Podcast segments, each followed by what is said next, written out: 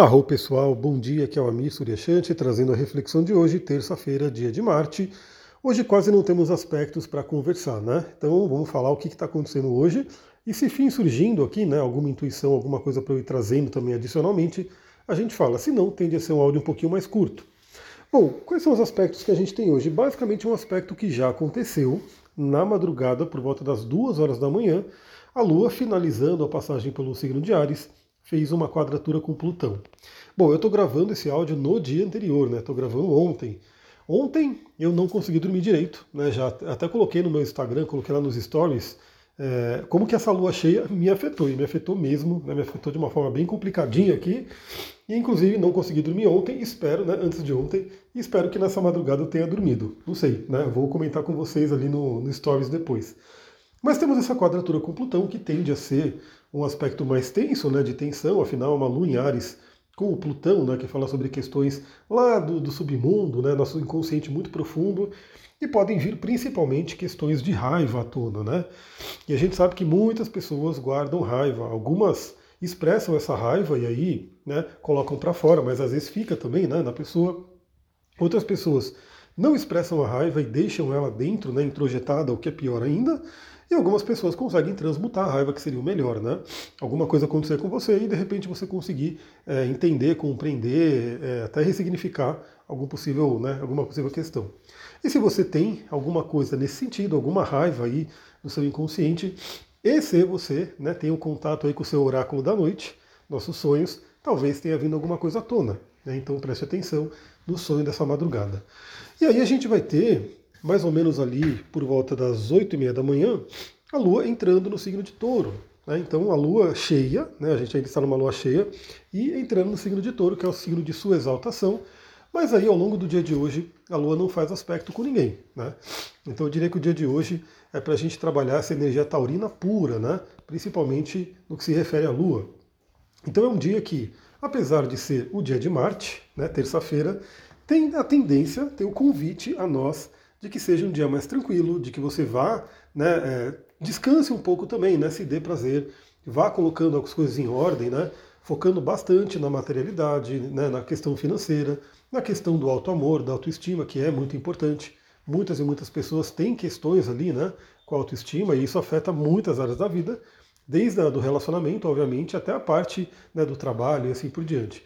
Então é um dia muito bom para você colocar toda essa luz da lua cheia nessa energia, né? Como é que está a sua autoestima? Como é que está o seu senso de valor? Você consegue se valorizar? Se você não se valoriza, aí sim a gente sabe que o universo provavelmente vai colocar no nosso caminho pessoas que também não nos valorizam. Então o primeiro passo, lembra, você tem que olhar no espelho e você tem que se elogiar, né? gostar daquela imagem que você vê, né? Você tem que pensar em você como uma pessoa que é louvável, né? como uma pessoa que tem ali inúmeras qualidades e que pode oferecer né, muitas bênçãos para o mundo. Se você não acredita nisso, se eu não acredito nisso, no caso de falando de mim, né, a gente tem uma dificuldade maior. Se a gente acredita nisso, aí a gente está pelo menos a um bom caminho de o mundo também reconhecer. E novamente vale muito para relacionamento, vale muito para trabalho, vale muito para diversas áreas da vida. Então essa lua em touro vai convidar a gente a dar uma desaceleradinha, né? O, o, signo de Ares ele é bem acelerado, o signo de touro ele dá ali, né? Um, ele descansa um pouco mais, ele vai num ritmo né? É, calmo, mas frequente, né? Fazendo aquilo que tem que ser feito. E aí a gente vai passar esse dia de hoje nessa energia taurina pura. Agora olha só, né? Eu coloquei ele no meu Instagram, para quem acompanhou, e se você não viu, talvez ele esteja ainda ali nos stories, porque como eu postei ontem à noite, provavelmente ele vai estar ao longo do dia disponível ainda. Bom, essa lua cheia, que a gente fez uma live, lembra? Se você não viu a live da lua cheia, olhe lá, né, para você poder tirar suas reflexões.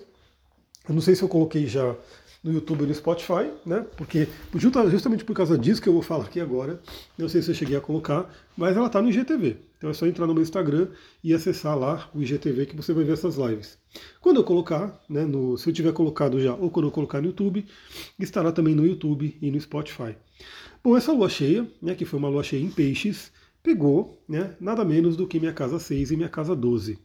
A casa 6, esse eixo, né, casa 6 e casa 12, fala muito sobre cura e sobre doença, né, porque a casa 6 é tradicionalmente a casa das doenças. A casa 12 também, né? Ela vai falar mais doenças do ponto de vista mais sutil, espiritual, mental, mas a gente sabe que está tudo relacionado, né?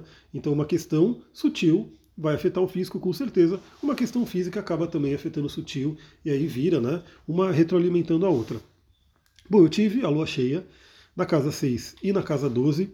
Na casa 12, muito pertinho do meu ascendente em peixes, foi uma lua cheia em peixes, que pega né, também a parte do corpo.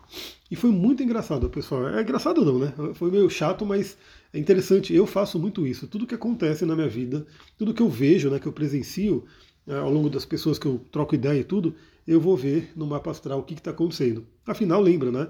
Assim que a astrologia foi surgindo e se desenvolvendo. A gente olha para o céu, olha para baixo e vai tirando algumas conclusões. E aí, o que acontece? Na né? astrologia, ela tem um viés também de previsões, né, de você olhar para frente e ver o que vai acontecer, mas eu particularmente gosto muito de trabalhar no sentido de não fechar uma previsão, mas falar sobre um potencial e buscar trabalhar o melhor desse potencial. Vocês já vão entender por que eu estou falando isso.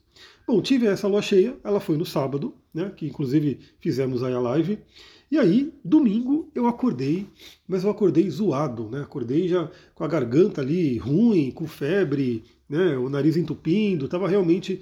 Foi um domingo não muito agradável. Aí, como eu falei, fui dormir à noite, não consegui dormir, né? não conseguia dormir. O Duque também não me deixava dormir. Era três, quatro vezes eu tive que sair com ele, né? Ele queria sair para o quintal, tudo. Então eu não dormi, né? Obviamente fui usando todos os meus recursos, né? De óleo essencial, de erva, de cristal, para ir né, melhorando de forma natural.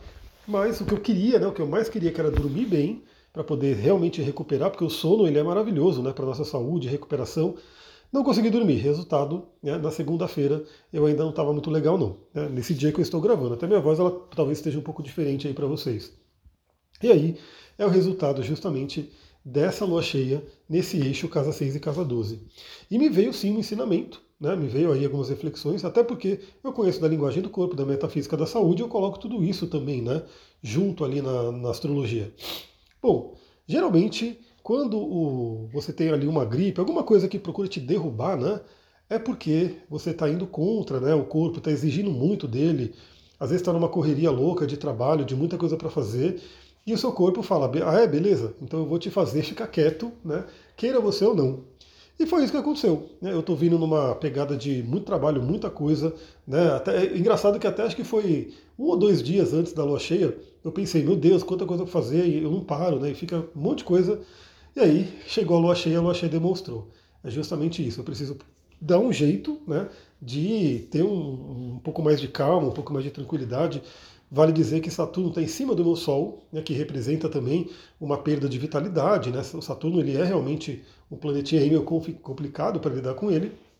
E aí acabou tendo isso. Então, para mim, esse dia de hoje é, vai ser maravilhoso para eu realmente me sintonizar com essa energia taurina né, e buscar ir um pouco mais devagar, buscar um pouco mais, né, trazer um pouco mais de tranquilidade, enfim, e também otimizar as coisas. Né? Estou numa busca muito grande de otimizar tudo, otimizar o trabalho, otimizar os, os, o lugar, né, a, a organização do, do escritório e assim por diante. Mas é interessante, né? Eu quis compartilhar isso aqui com vocês, compartilhei no Instagram também, porque é, são exemplos, né? Histórias e exemplos são maravilhosos para a gente poder aprender.